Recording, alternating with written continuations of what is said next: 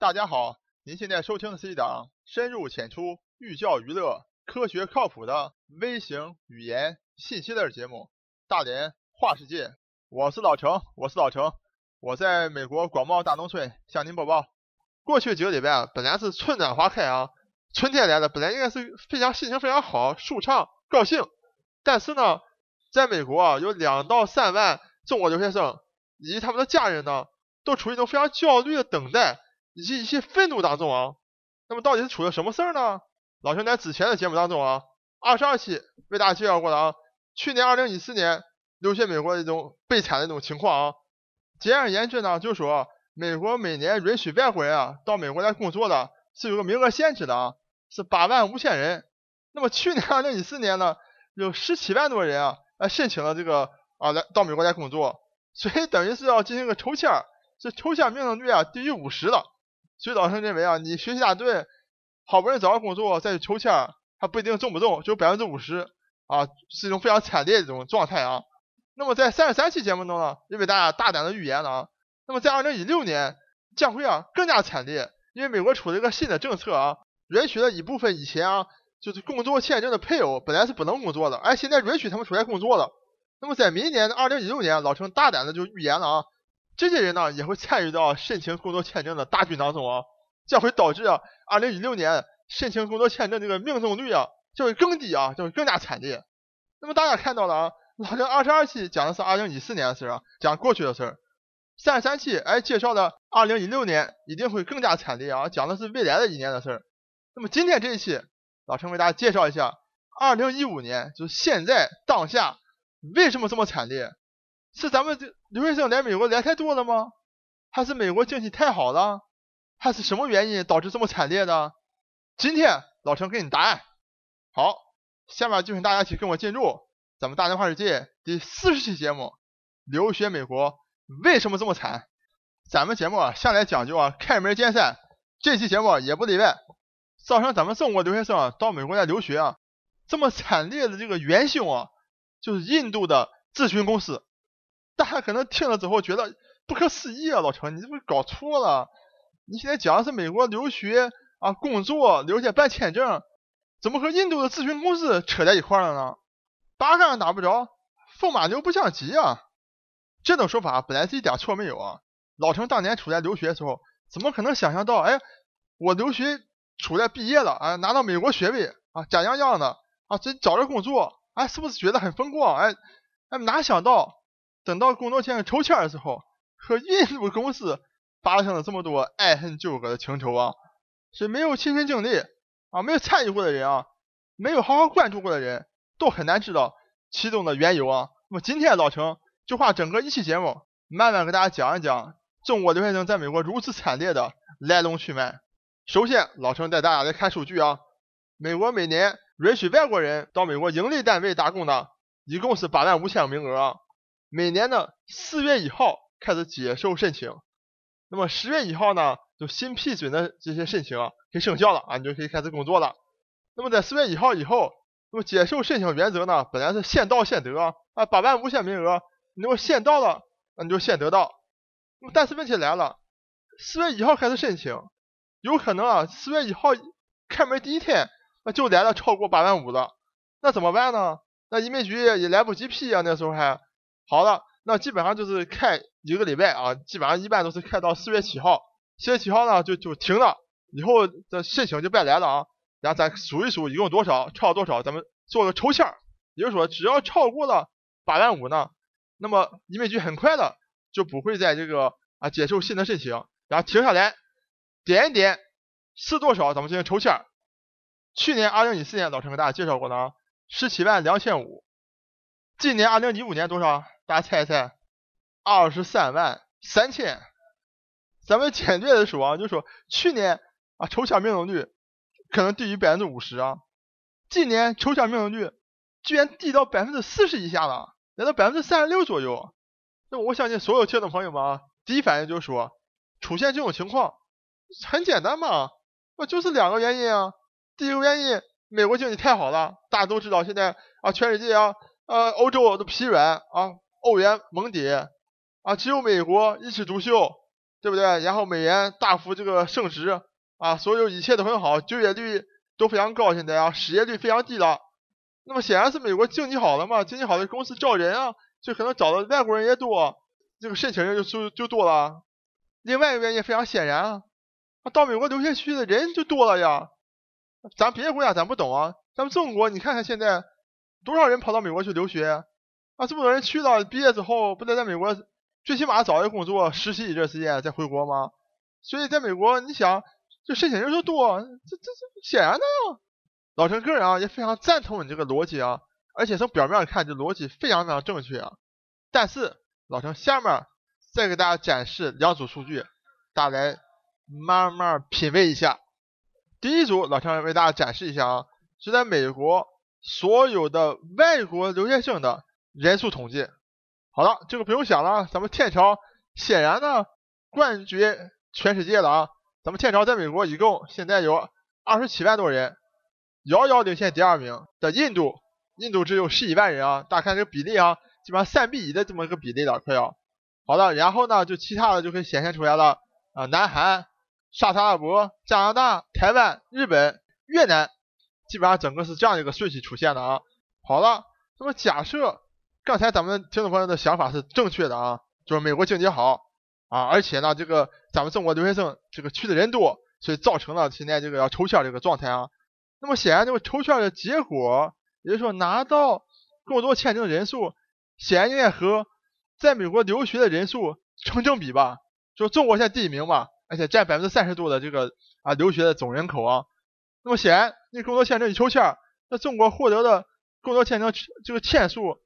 没有百分之三十，也得有百分之二十吧？那至少应该是世界第一名吧？对不对？你想，我们这留学生的人数遥遥领先其他国家，但是。老陈下面给你展示一组数据啊，这组数据有意思，大家一起来看。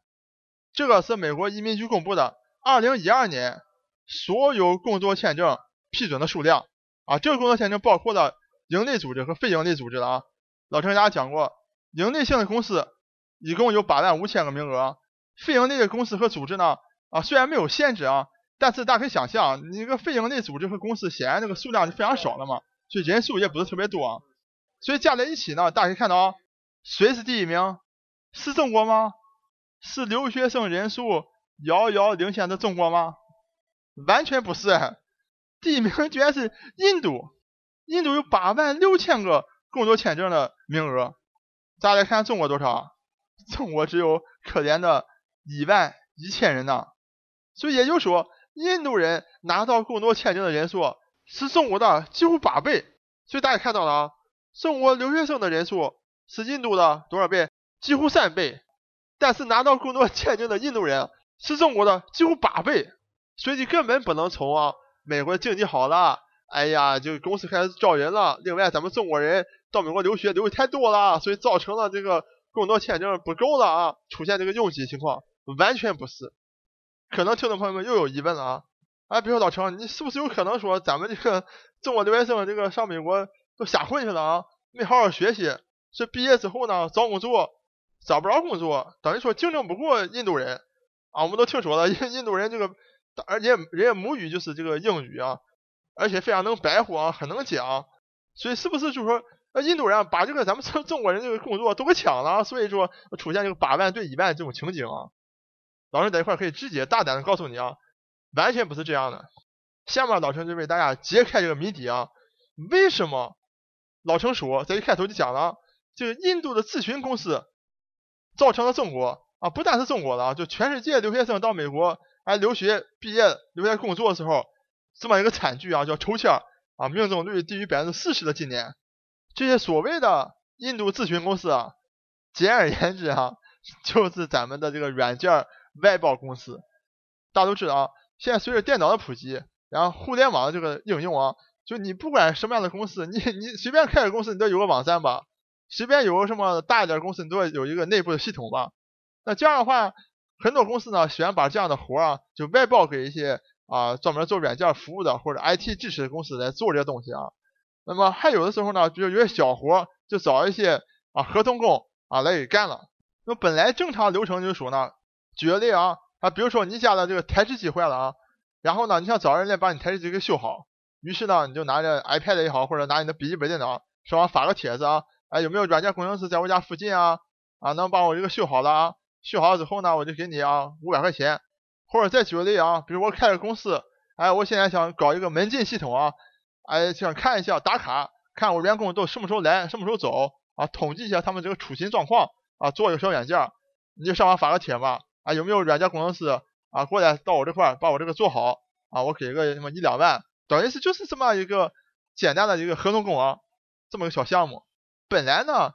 这些工作都是非常临时性的，非常散乱性质的。这样的工作根本不可能说办出什么工作签证来，因为都是非常临时性的临时工作等于是。但是呢，人家印度就 所谓的印度咨询公司，也就是说印度软件外包公司了啊，哎，他们就看准了，好了，你工作签证必须要有一个公司来支持你申请这工作签证啊，还有一大堆流程啊，都要由公司来这个支持的。那么哎，何不何乐而不为？那么我自己行组建一个公司，然后呢？我就去出去揽这个活，其实啊，他们根本也不揽这个活。上印度随便找几个会软件的人啊，哎来了，像这种小活，就我以公司的性质，哎，我给你解下来。实际上连公司都没出面，就找这些员，他所雇的这所谓的员工啊，去解这些零散的活。解下来之后呢，你就去干，干完之后呢，和公司分成，等于是，哎，公司撬个大头，你留下一部分。但是名义上呢，你就再不是临时工了，哎，你是我这个咨询公司的员工。啊，等于是我是帮你办的这个工作签证，然后呢，实际上你就是干活就行了。就大家听明白这个逻辑了吧？就本来是一些小的临时性的工作或小的项目，都是合同工去干的。然后呢，这公司哎包装一下以后，让这所谓的软件工程师们自己去接活，接了活回来之后呢，放到公司里来，然后公司抽成，然后你呢，这个公司呢就就这个大的咨询公司来发给你。这样呢，等于是你变成我咨询公司的员工，我就可以给给你办工作签证了。而且大家都知道啊，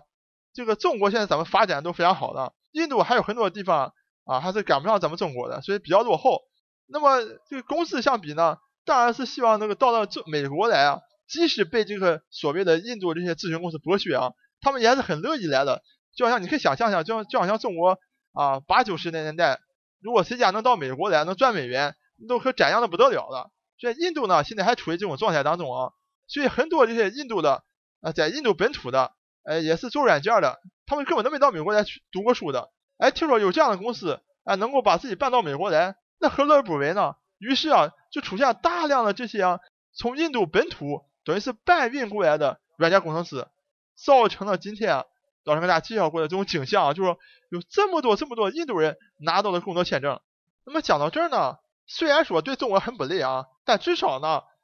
这个所谓的印度咨询公司啊，都还是合情合理的。但是老陈讲过的啊，之所以这个中国这些留学生嘛，特别是参与抽签的这些人啊，非常焦虑的等待结果，而且有点愤怒。愤怒在哪呢？这印度的咨询公司啊，虽然很合理，但他做的事儿啊，却有很多的瑕疵在里面。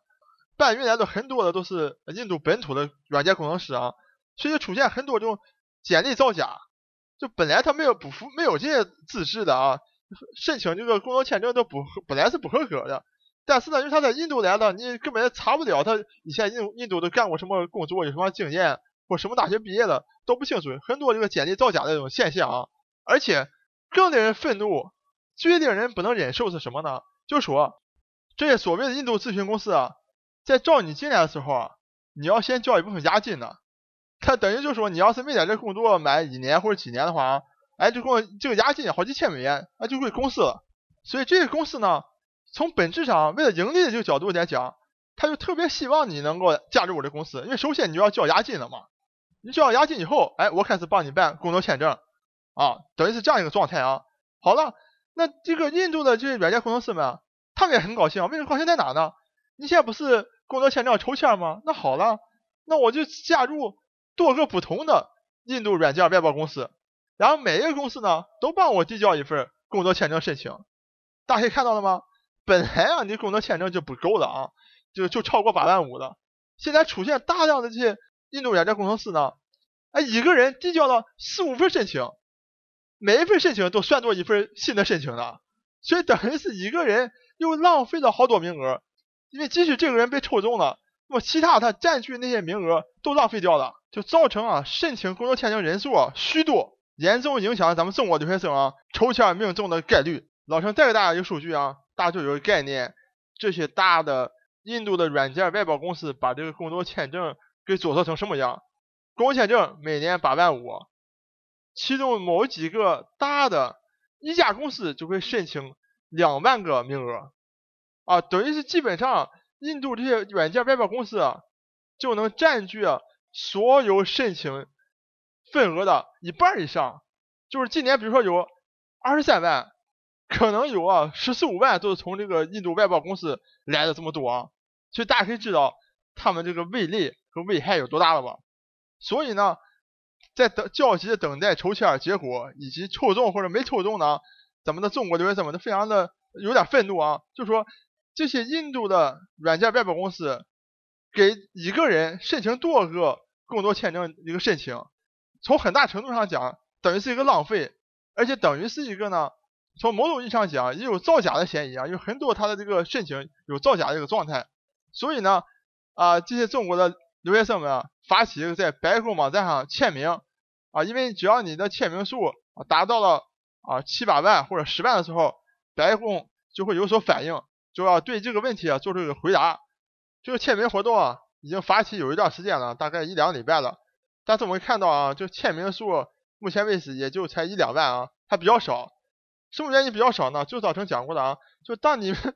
你出来留学的时候，你不会关心这种事儿吗？你想我在美国这么好的国家，你读书出来找工作天经地义了，对不对？但谁想到，